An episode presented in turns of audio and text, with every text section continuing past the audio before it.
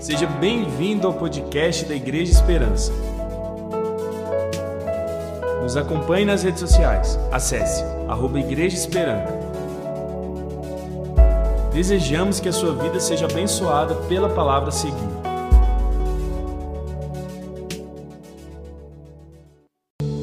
A paz do Senhor a todos que aqui estão. Que bom rever o rosto dos irmãos. Oi, Carita, que bom você aqui novamente. Que bom você online. Eu quero já pedir para você que está online por muito amor nas minhas palavras e nos meus movimentos, porque a gente que vem do de cidade pequena e vai falar nessas igrejas grandes, a gente não sabe para que câmera que olha, né, pastor Rony? É uma alegria rever vocês que corajosamente voltam para a casa do Senhor e vêm aqui não porque têm o hábito de ser religiosos, mas porque a sua alma tem sede de adorar o seu Deus. Ele tem uma palavra para o seu coração. Diga assim comigo: esperança para um mundo em pânico. Quem quer ser esperança para esse tempo? Diga glória a Deus. Vamos ler a Bíblia. Zacarias, capítulo 9, versículo 11 e 12. Eu aproveito para cumprimentar os pastores cujas igrejas estão, é, em virtude do decreto, fechadas, os irmãos que nos assistem. E aproveito esse momento, vou fazer isso mais de uma vez, para pedir para você que está online para você se inscrever no nosso canal. A mídia me disse que faltam 60 pessoas para a gente atingir a marca de 3 mil. Você já se inscreveu? Então clica lá para se inscrever, ative, clica no sininho para ativar as notificações. É muito importante a sua inscrição, você curtir essa palavra, porque o YouTube divulga e é uma forma de pregar o Evangelho. Deus vai falar com muita gente aqui hoje. E aí, às vezes, a pessoa está navegando lá no YouTube, sabe?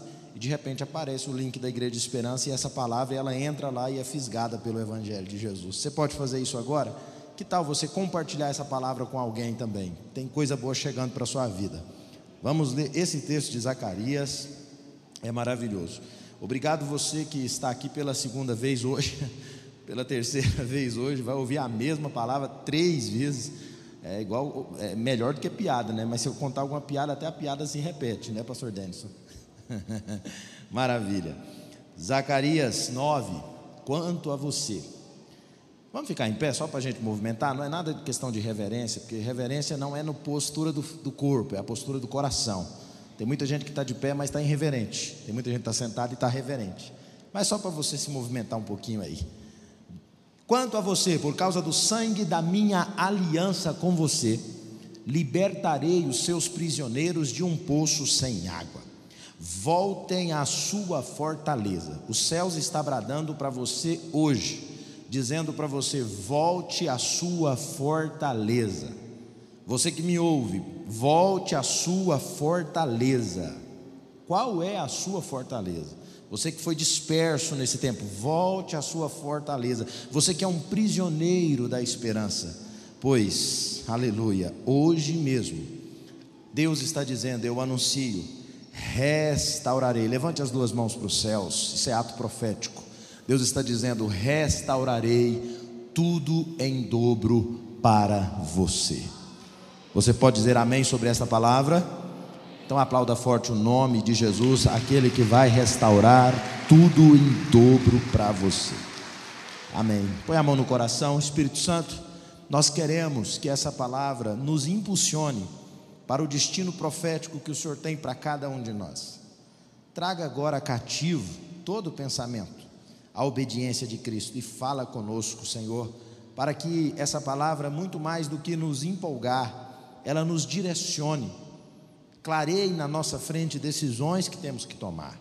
Faça isso, Espírito Santo, em nome de Jesus. Usa-nos apesar de nós. Amém. Amém. Pode tomar o seu assento. Eu tenho percebido que nesse tempo de pandemia a vida parou para muita gente. Ontem à tarde lá em casa baixou uma neblina que escureceu tudo, ficou branco. Meus filhos me chamaram, papai, venha ver na janela que bonito isso aqui. A gente não conseguia enxergar dois metros à frente do apartamento, tudo, tudo branco. E aí, pouco tempo depois, uma hora, a gente voltou na janela, estava limpinho. E eu me lembrei daquele texto da Bíblia que diz que a nossa vida é como a neblina que passa. Pedro fala disso Salmo 37 fala disso. E a grande lição que esses dias difíceis que nós estamos vivendo nos traz é a lição da fragilidade e da brevidade que nós temos na vida. Por ser muito curta, eu digo a você: não desperdice a sua vida. Não passe por essa existência sem deixar uma marca, sem fazer a diferença na vida de alguém, sem construir um legado após a sua morte. Eu fiz uma pergunta agora à tarde, a pastora ali pôs no status dela. Se Deus te perguntasse hoje, me dê três razões para te deixar viver mais alguns anos, que resposta você daria para Deus?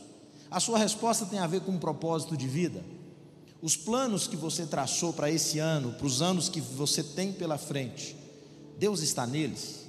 O reino de Deus é por eles beneficiado?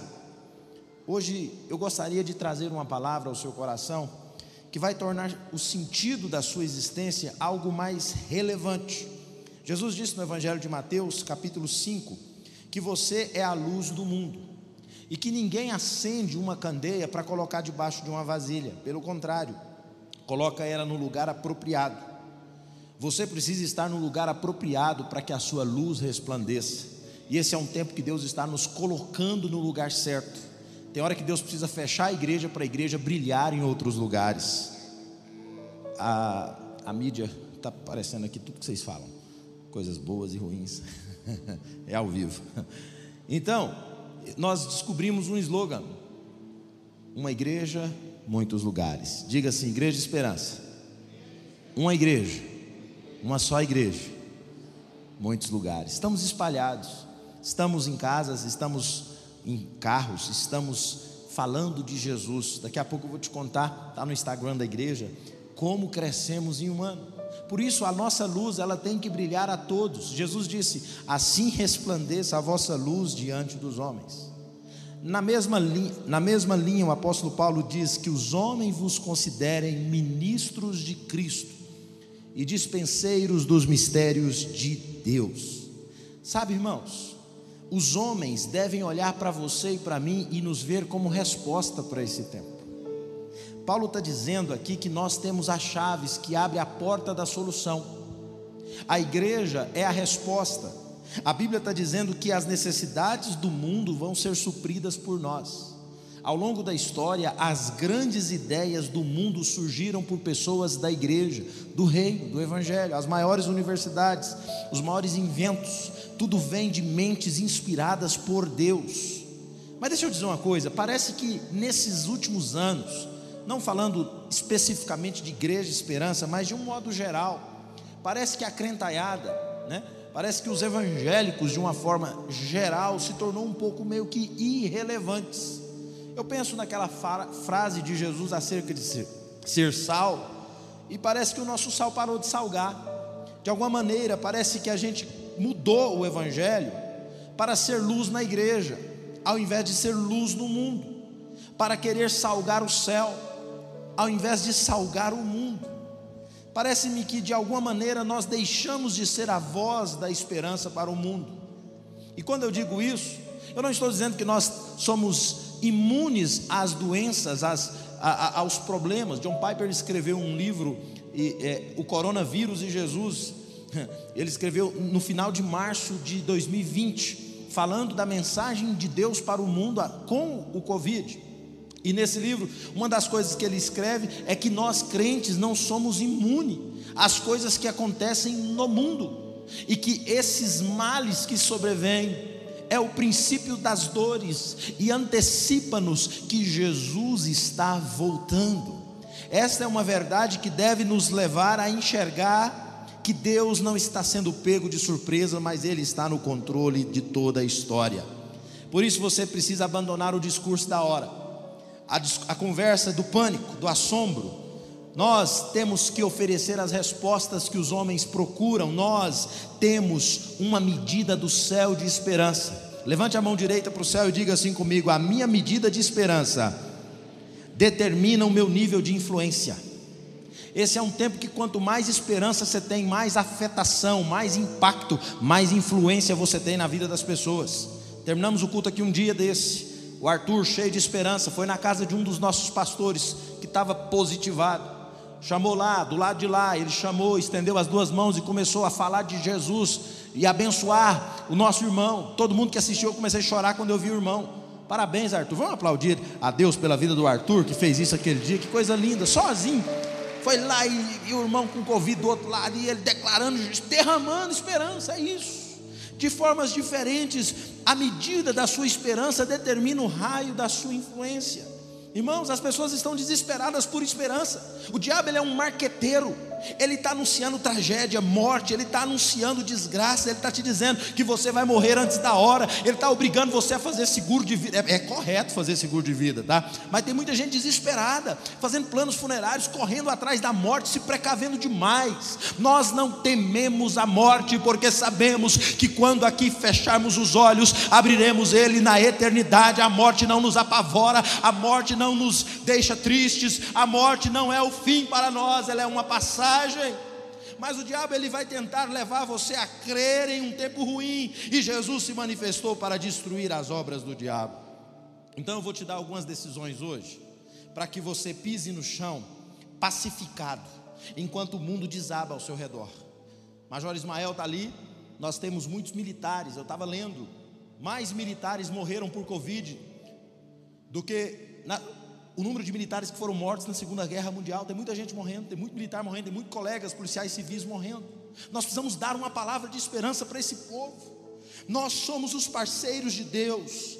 Jesus nos ensinou a orar para que a vontade dele se estabeleça na terra. Se ele nos mandou orar sobre isso, é porque de alguma forma a vontade dele ainda não está sendo manifesta.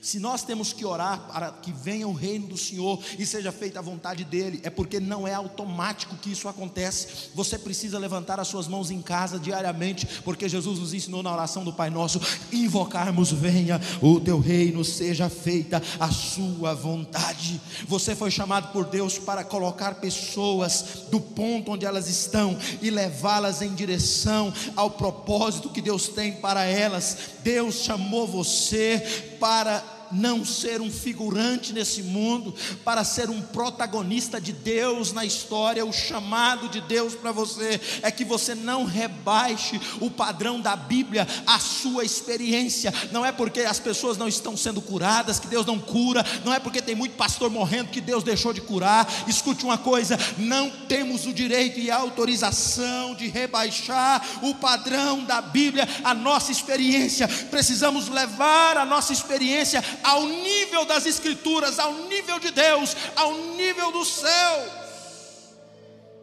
Eleve a sua experiência. Como é que o céu lida com a crise? Como é que o céu lida com o pânico? Como que Jesus lidava com a falta, Mateus Sklaunick? Ele determinava suprimento. Como que ele lidava com a enfermidade? Ele declarava cura. Como que ele lidava com a morte? Ele interrompia velórios. Nós somos o sobrenatural de Deus no tempo presente. E nós precisamos nos entusiasmar com isso. Então eu quero te dar quatro decisões muito sérias para você tomar para ser esperança nesse tempo de crise e de caos. A primeira, tome nota, escreve no chat, escreve no seu celular. É uma decisão simples que você precisa tomar a partir de hoje, porque falta pessoas assim. Coloque a mão no coração e diga: Eu decido transbordar esperança. Irmão, o que, que você está derramando nas pessoas nesses dias? Quando alguém conversa com você depois de 10 minutos, como é que ela sai? Qual que é o assunto que você tem para conversar? O que que, qual que é a conversa que sai dos seus lábios? Romanos 15, 13, que o Deus, que Deus, a fonte de esperança, os encha inteiramente de alegria e vista da fé que vocês depositam nele, de modo que vocês transbordem de esperança. Oh, irmão, você vai transbordar de esperança pelo poder do Espírito Santo que habita em você. A função do crente é essa: é espalhar esperança, é mostrar o futuro às pessoas, é fazer como Moisés, apresentar um quadro melhor. Moisés vira para os homens, foi, de, foi fácil para Deus tirar Escra... O, o, povo de Israel da escravidão do Egito foi simples, difícil foi Deus tirar a escravidão de dentro do povo.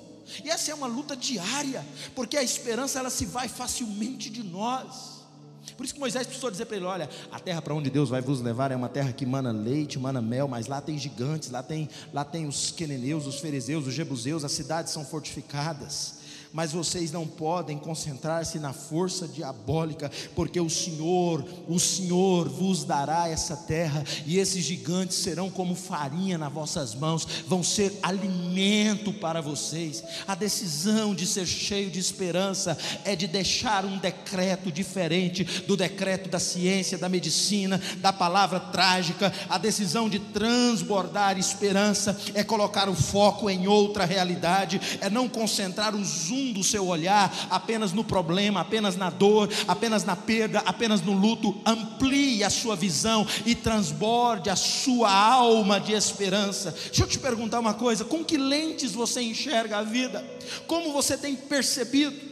Cada um de nós vem com as suas experiências e escute você a maneira como você transborda a sua esperança é determinada pela sua experiência de vida, a forma como você foi tratado, educado, amado, rejeitado, bem-quisto ou criticado, isso afeta diretamente o modo como você se comporta em relação à sua esperança. Então, essa é uma hora de você ajustar a sua perspectiva, porque as coisas que aconteceram na sua vida não definem você. Venha comigo para Hebreus 11. A fé mostra a realidade daquilo que esperamos. Põe fé na sua esperança, porque a esperança é o solo de onde brota essa fé poderosa. Aquilo que esperamos, ela nos dá a convicção de coisas que não vemos. Olhe para mim, você só vai até onde os seus olhos conseguem enxergar enxergar. Deus falou para Abraão: onde você conseguir ver, você vai pôr os pés, vai ser seu. Eu vim profetizar hoje: o que você enxergar hoje com os olhos da fé, Deus vai entregar na sua mão. A hora mais escura é a melhor hora para ver as estrelas do céu. Esse é um tempo de densas trevas que essa igreja vai brilhar e vai resplandecer nesse mundo, que você vai mostrar o propósito da sua vida. Mábia, que vídeo poderoso aquele que você postou no YouTube das mulheres. Eu vi Deus naquela palavra. É isso. Deus vai nos levantar nas repartições públicas, Deus vai nos levantar no corredor da fila de um banco, Deus vai nos levantar, quem sabe, até no, num leito, aleluia. Como, como eu fui edificado quando eu vi o vídeo hoje do irmão Lázaro ali nos seus últimos momentos, uma enfermeira cantando e ele sorrindo, ele alegre, demonstrando que o crente não teme a morte, porque sabe que ela não é o seu fim. Nada vai te parar, nada vai roubar o brilho da tua alegria, nada vai sugar a sua paz. Transborde esperança, sabe? Hebreus 10, 23. Apeguemos-nos firmemente sem vacilar a esperança. O que você tem que se apegar nesse tempo? Não é na má notícia, não é no gráfico que mostra a média do Brasil em relação aos outros países. Isso não é problema nosso. Deus não nos chamou para contar mortos, Deus nos chamou para dar ordem a que eles vivam. Deixe os corona lovers os amantes dos gráficos e das notícias propagarem as tragédias, nós celebramos a vida, nós celebramos o Evangelho e nós propagamos esperança. O que é que eu me apego? Eu me apego firmemente à esperança que eu professo, porque Deus é fiel para cumprir a sua promessa. Quando você faz uma lista dos seus problemas e dos seus obstáculos, simplesmente você está dizendo que tem muito motivo para não ir atrás dos seus sonhos. Quando você faz uma lista das suas dificuldades, você está enchendo você mesmo de razões para não lutar por aquilo que Deus te fez nascer. Então hoje, em nome de Jesus, siga o Salmo 31, 24. Sejam fortes, aleluia, e corajosos. Todos vocês que põem a sua esperança no Senhor. Seja forte. Dá uma olhada para quem está perto de você. Faz assim com o punho fechado para ele assim. Ó. Diga para ele, força. Quem sabe quem sabe esse olhar seu você já vai transmitir raio de luz, força. Seja forte você que é o povo da esperança.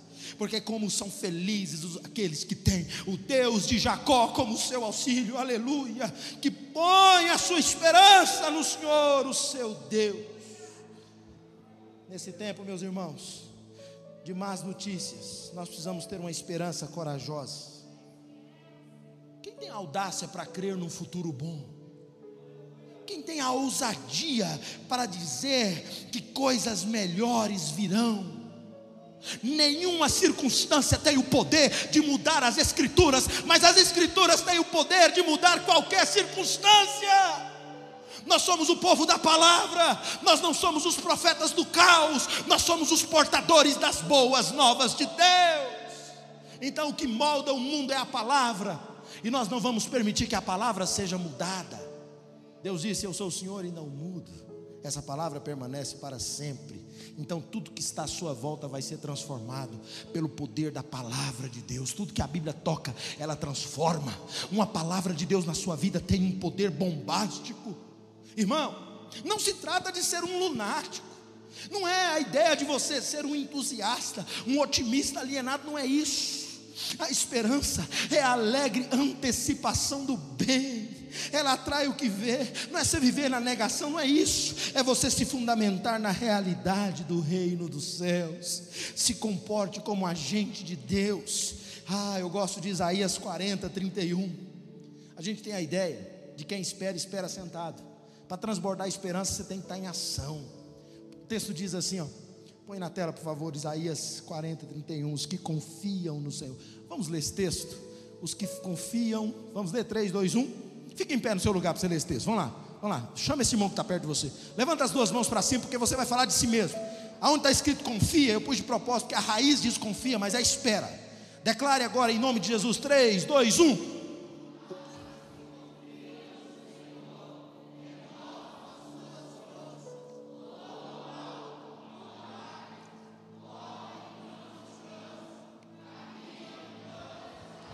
Não é da sua natureza rastejar. Se você não consegue voar, corra. Se você não consegue correr, ande. Mas Deus não te autorizou. Para! Se levante e voe para as alturas, em nome de Jesus. Você que está em casa, pare de se rastejar. Sente em nome de Jesus. Tem muito de Deus aqui para você. Essa igreja não parou. Um ano de pandemia. Pega seu telefone e entra no Instagram da igreja. Autorizado, vai lá. Pega o seu telefone, vai lá, Igreja de Esperança, pesquisa. Um ano. João Pedro fez uma arte incrível. 50 toneladas de alimentos e produtos de higiene pessoal. O pastor Rony falou aqui. Enquanto tem muita gente sendo proibida de vender, Deus nos deu a graça de doar, de pôr na mesa do ímpio e do justo. Bendito seja Deus, a glória dele. Estamos sendo relevantes nesse tempo. Famílias assistidas, quase 3 mil. Mais de 240 pessoas atendidas com atendimentos individualizados por uma equipe. Cadê o pastor Barros? Estava ali agora. Ali, ó. Um grande coordenador, assistindo famílias, assistindo lares. Devocionais, uma série de devocionais, entre elas, atos de amor, tempo de esperança, plano Daniel. Nossa rede de oração. Que rede poderosa mais de 130 salas, mais de 400 intercessores diariamente orando em torno de um propósito. Se somar cada áudio gravado por todos os irmãos ao longo de um ano, dá quase 10 mil horas de oração. Não estamos parados, porque esperamos. O que mais que essa igreja fez? Olha, a Juventude Hope enche uma página inteira.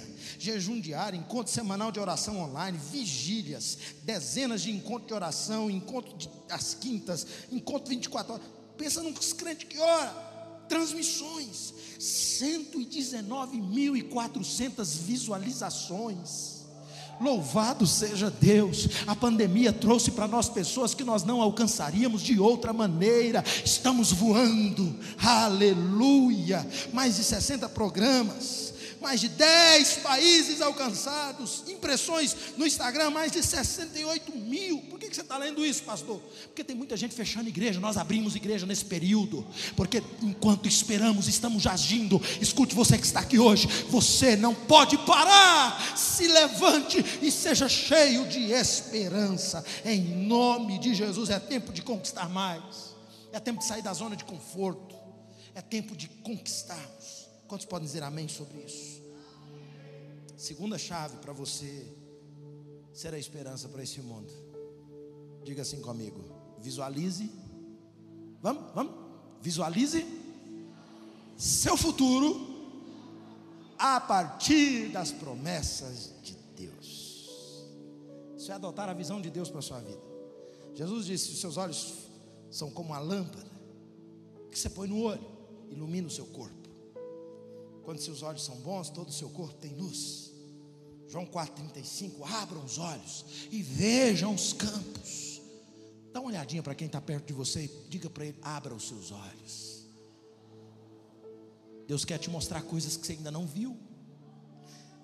Deus diz para uma igreja: Eu aconselho que de mim compre colírio.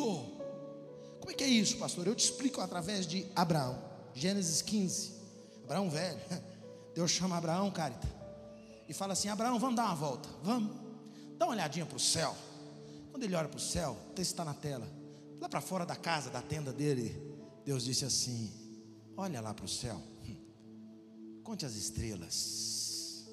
Uma, duas, três, vinte, cinquenta mil, doze mil. Se é que você pode. Ah, não dá para contar, não. Eu já perdi aquela com aquela. É muita estrela. Escuta uma coisa, Abraão. Assim será a sua descendência. Você sabe o que Deus estava dando para Abraão? O poder de enxergar, de visualizar.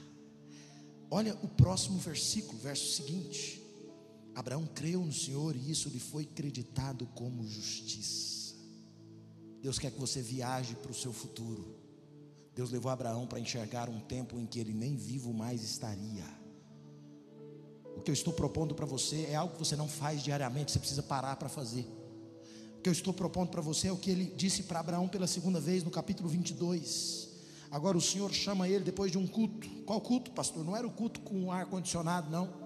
Era na lua ardente do meio-dia, o sol trincando. Moriá era o monte. Aleluia. Estava lá Isaac para ser oferecido em sacrifício, como prova de amor, prada do céu, palavras poderosas, põe na tela. Pela segunda vez, o anjo do Senhor chamou do céu Abraão e disse: Eu juro por mim mesmo que por você ter feito o que você fez, Abraão, não me negando o seu único filho, esteja certo de que eu vou te abençoar. E agora Deus pega emprestado uma nova figura de linguagem e Deus disse para ele assim: Olha, eu farei os seus descendentes tão numerosos como as estrelas do céu. Isso era uma âncora.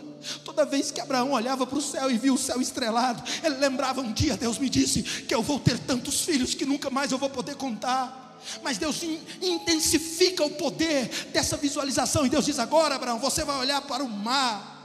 Aleluia, como as areias da praia do mar assim será a sua descendência, ela vai conquistar a cidade de todos os que lhe forem inimigos. E um detalhe: todos os povos vão ser abençoados a partir dela. Eu tenho uma pergunta para você: quais são as suas âncoras? O que é isso, pastor? As coisas que você tem para enxergar o seu milagre. Você precisa disso. Isaac cresceu ouvindo do pai, pastor Weider. Um dia Deus me falou que a gente vai ser próspero na terra. E o Isaac pegou emprestada a fé do pai. Mas um dia ele precisou ter a própria fé dele. E aí é o capítulo 26 de Gênesis. O próprio Deus agora visita o filho de Abraão. E a mesma forma que, que Deus falou com Abraão, ele fala com Isaac. Aleluia. Tornarei Isaac descendentes, os seus descendentes estão numerosos como as estrelas do céu, aleluia. Deus está dizendo para ele: olha só, por meio da sua descendência, todos os povos serão abençoados. O seu pai Abraão me obedeceu, guardou os meus preceitos. Isaac ficou em Gerar, o texto termina dizendo: sabe o que era Gerar? Gerar era uma terra seca, que naqueles dias era castigada por uma fome terrível. Ninguém plantava, ninguém colhia, ninguém criava gado. Era como nos dias de hoje, comércio fechado, as pessoas morrendo. E esse homem, por conta de uma promessa, toma uma decisão: eu vou plantar. E ele planta em terra seca, porque a água estava dentro dele. Aleluia. E a Bíblia diz que naquele ano ele enriqueceu poderosamente e colheu cem vezes por um. Você não tem ideia do poder da visualização. Antes dele jogar a primeira semente na terra estorricada e seca, ele já enxergou a colheita vindo. Eu queria que você fechasse seus olhos e começasse a pensar agora como será o próximo ano da sua vida, como será os próximos três anos da sua vida, como serão os seus próximos cinco anos, como serão os seus próximos dez, vinte, onde a sua mente começa, consegue chegar, o que você está ardentemente desejando. Eu declaro sobre a sua vida que as promessas de Deus vão se cumprir na sua vida, em nome de Jesus. Para a gente terminar, terceiro lugar, posso passar para frente aí, Carol? Terceiro, e esse terceiro conselho, talvez seja um dos mais importantes para esse tempo. Você precisa tomar uma decisão séria colocar as rédeas nas suas emoções e nos seus sentimentos. Não tem esse negócio do seu sentimento te governar. Não, é você que governa ele. Porque Jeremias diz que o coração humano ele é muito enganoso e mais perverso e terrivelmente perverso. Coisa terrível é você confiar numa pessoa cujas emoções dão o rumo da sua vida. É horrível isso. Uma hora é uma coisa, outra hora é outra coisa. Tem pessoas que vivem conversando com as suas feridas, com as suas mágoas. São pessoas que de fato são guiadas pelo que sentem. Deixa eu dizer uma coisa para você, Bill Johnson escreve uma frase que diz assim: se você recebe mais influência da mídia do que da palavra de Deus, o desânimo vai ser um resultado automático. O tipo de música que você ouve afeta o seu estado emocional. O tipo de filme que você assiste, série que você vê, o tipo de pessoas que você anda. Como é que você governa sentimentos e emoções?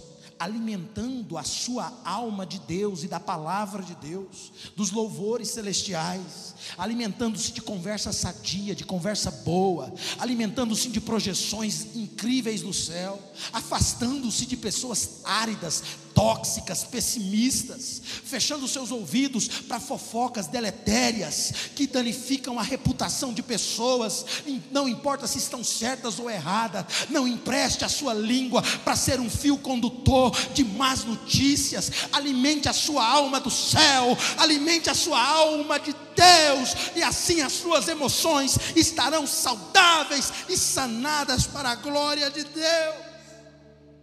O que está na sua alma reflete tudo que está à sua volta. Pense sobre isso. Salmo 118, para a gente dominar as emoções, ele diz assim: Esse é o dia que o Senhor fez. Esse é o ano que o Senhor fez. É um ano difícil, é, mas foi o Senhor que fez. É uma semana dura, é, mas foi Deus que fez. E eu descubro que na dor, na tragédia, na alegria e na bonança, no pouco e no muito, no mínimo e no máximo, eu vou celebrar a Deus. Como Jó, raspando o câncer de pele, enlutado pelos seus filhos, que nunca mais voltaria a ver, com a sua fama na lama, com seu nome completamente perdido, ele levanta aos céus uma das palavras mais lindas que qualquer mortal pode dizer: Bendito seja Deus, Ele deu, Ele tirou, louvado seja o seu nome. Governe seus sentimentos e emoções. Não deixe o seu sentimento ditar o tom da sua adoração. Não deixe a sua tristeza ditar o nível da sua intimidade com Deus. Não ore só porque você está chorando. Não, não ore só porque você está alegre. Ore sempre. Não vem para a igreja só o dia que você está quebrantado, vem o dia que seu coração está seco também. Não deixe seu sentimento de dor te dominar. John Bever escreve um livro, A Isca de Satanás. Dois pontos: ofensa. O diabo sabe onde pôr o dedo para ferir. E tem muito crente ferido por uma ofensa, por uma crítica. Paralisou ele, matou ele, reduziu o potencial dele a nada. Ele resolveu acreditar tem muita gente que não pega no microfone com medo de ser criticado. Tem muita gente que não consegue falar em público. Eu não estou criticando as suas dificuldades. Eu só estou dizendo que Deus colocou dentro de você um potencial incrível. E você não pode permitir ninguém e nem nada sabotar a grandiosidade que Ele depositou dentro de você. Sare-se, resolva-se em nome de Jesus. Por isso que o salmista diz assim no Salmo 116: Retorne ao seu descanso, ó minha alma, porque o Senhor tem sido bom para você. A esperança, ela reinterpreta o passado. Você fechou uma loja, você perdeu alguém. Enxergue isso com os olhos da esperança. José, os irmãos estão diante dele. Ô José, você vai vingar o mal que a gente fez? Não, não, não. Quem tem olhos de esperança ressignifica até o ódio. O mal que vocês me fizeram, Deus o converteu em bem. As coisas trágicas que nos acontecem de alguma forma contribuem para o nosso bem. Existe um propósito para a sua dor. Deus tem um ministério aberto para cada ferida que foi fechada. A sua dor será o seu maior ministério, a sua fraqueza será a sua maior força se levante em nome de Jesus. Uh, eu estou empolgado aqui hoje. Deus está nesse lugar. Deus está te levantando para uma nova, para um novo tempo. Salmo 46, 10. O contexto é um cenário de pavor. As nações se enfureceram, os reinos se moveram, as águas rugiram Aleluia. Ele levanta a sua voz e diz: Aquietai-vos e sabei que eu sou Deus. Deixa ecoar na sua alma hoje essa palavra do céu: Aquietai-vos e sabei que eu sou Deus. Aquieta a sua alma, governe esse sentimento. Pare de enxergar o inimigo, escute o que Deus está dizendo. Salmo 42, por que você está tão abatido, a minha alma? Por que você se perturba? Espere em Deus, você ainda vai voltar a louvá-lo. Meu Senhor, o meu Salvador, o meu Deus. Joel 3,10: Forjem os seus arados, arados, façam deles espadas, e das suas foices façam lanças. Diga ao fraco: Eu sou forte eu sou um guerreiro. É isso que Deus está dizendo. Pastor, mas eu tenho emoções. Não defina a sua vida a partir das suas emoções. Pastor, mas está difícil, eu sei. Mas Deus tem algo dentro de você que Ele colocou uma natureza que está querendo rugir nesse tempo. Sorte, solte os seus leões, libere-se. Deus está te levantando nesse tempo para brilhar.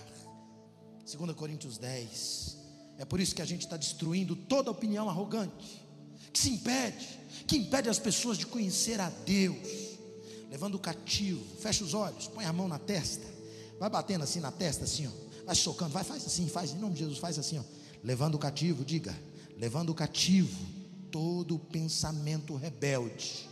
Diga, todo pensamento rebelde, a partir de hoje, vai obedecer a Cristo. Diga, eu tenho a mente de Cristo. Deixa Deus resetar seus pensamentos. Deixa Deus atualizar seu sistema mental. Deixa Deus limpar, limpar o seu interior, formatar tudo. Deixa Ele começar de novo. Aleluia. Encha-se do céu, pensar nas coisas que são de cima e lá do alto. Deus disse. E agora, para a gente terminar, em último lugar, a quarta decisão para que você chegue a um destino alto, seja esperança para muita gente, seja a voz da palavra escrita de Deus. Vou repetir porque ah, voltou. Vamos repetir? Vamos? É última último ponto da mensagem. Seja a voz, diga: Eu sou a voz da palavra escrita de Deus. Eu vou ser breve aqui. Deus falou para Josué: esse texto não é para ficar escrito no pergaminho tem que ir para sua boca. Não se aparte da sua boca as palavras do livro dessa lei. Medita nela dia e de noite, tendo cuidado de fazer conforme tudo que eu te ordenei.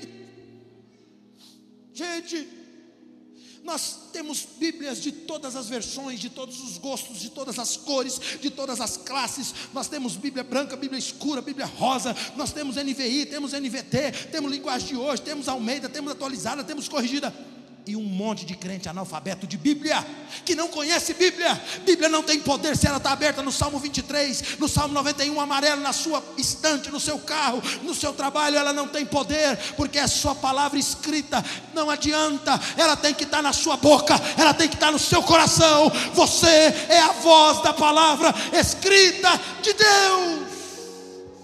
Está na hora de declarar a Bíblia todo dia, toda hora. Eu disse de manhã, e não é declarar parecendo um lunático, um louco, alienado. fazendo os decretos proféticos. Não, não. É numa conversa. É no WhatsApp, é no telefone. Como fez essa semana a juventude. Me mandaram uma, aquela menina de, de, de, de eu esqueci o nome, de, de, amarelo. Levanta a mão assim, fica em pé com as duas mãos para cima. Quer não, né? Dá certo não. Você me mandou uma mensagem, Levi, Levi, é esse meu, me mandou uma mensagem linda. Chorei com a sua mensagem. Depois a Ana Terra me mandou outra. Meu Deus, palavra estil, personalizada. É isso. É você estar na fila de um banco e tem um versículo na sua língua que você libera para alguém. Não é uma palavra, vai dar tudo certo, confia. Não, não, não, não. É um versículo completo, que é uma bomba do céu que você estoura na casa do diabo. Você é a voz da palavra escrita de Deus. E essa palavra na sua boca tem poder. Tem poder. Tem poder. Isaías 51 verso 16, já põe 16. Deus está dizendo: Eu coloquei as minhas palavras na sua boca.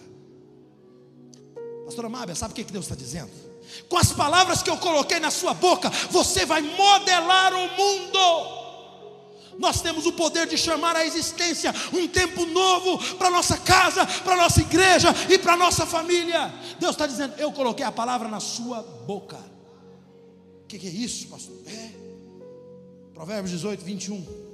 A língua, oh meu Deus do céu, a língua, oh língua, ela tem o poder da vida e da morte. O que você fala atrai o céu ou o inferno. O conteúdo das suas palavras transmite vida ou morte, é você que escolhe. E o texto diz: os que gostam de usá-la comerão do seu fruto. Como é que eu faço para ser esperança nesse tempo? Está aqui, use a língua. Use a língua para abençoar. Sabe? A esperança nasce das nossas conversas. Há relacionamentos que você tem que você sai empoderado. Você sai entusiasmado, você sai com vontade de orar. Tem algumas pessoas que eu converso com elas, depois que eu termino de conversar, eu, eu fico com vontade de dobrar o joelho e falar com Deus, o tanto da presença de Deus que eu senti. Mas há relacionamentos que provocam medo, pavor, ansiedade. Então você precisa trocar as suas conversas, para que essas conversas viciadas, essas conversas tóxicas saiam do nosso meio. Paulo diz: falando entre vós com salmos, com hinos e cânticos espirituais. Esses dias eu estava conversando com o pastor Rodrigo, e numa conversa normal, de repente ele destampa falar em língua estranha na minha frente, eu também de cá, e a gente ficou cheio do Espírito Santo, e, e lágrima rolando aqui. É isso. Cânticos espirituais é um tempo de sermos encharcados da glória e da presença de Deus, não só dentro da igreja, mas principalmente fora dela. Somos a esperança para esse mundo. Termino com Ezequiel 37. Deus pergunta para Ezequiel: Filho do homem, está vendo esse vale de ossos secos? Estou. Por acaso eles podem voltar a viver? Ah, soberano, só o Senhor o sabe.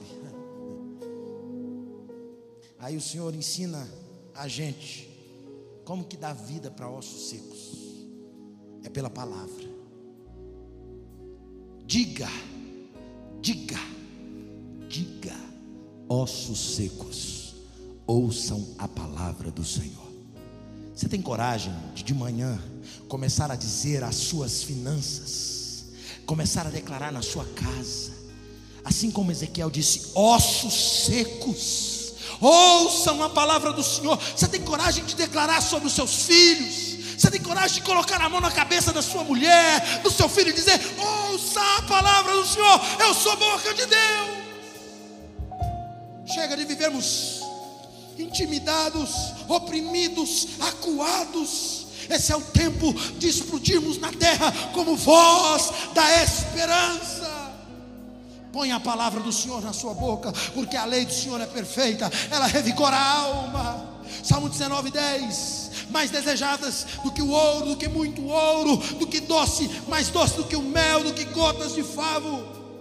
Verso 14: Sejam agradáveis as palavras da minha boca e a meditação do meu coração perante a tua face, Senhor, rocha minha e redentor meu.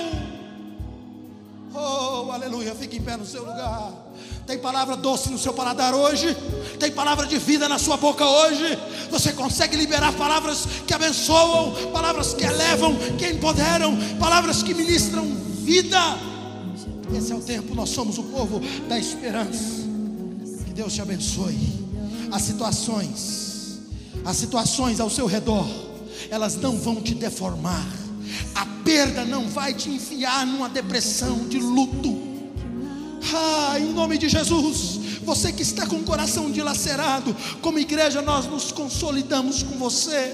Você que perdeu alguém que ama, como igreja, nós choramos com você. Não estamos aqui para fazer discurso político, não estamos aqui para ficar do lado de A ou B, estamos aqui para dizer que no final vai ficar tudo bem, que Ele restaurará todas as coisas, que Jesus é maior do que o Covid, que Jesus é maior do que qualquer governo, que Ele é Senhor, Ele é Rei e Ele governa no céu, na terra, em cima e embaixo e até no inferno, pois de lá Ele tem as chaves, Ele é dono da vida e é dono da morte, Ele cria o sol, a lua, Ele cria a luz e as trevas, Ele é o Senhor de tudo e de todos.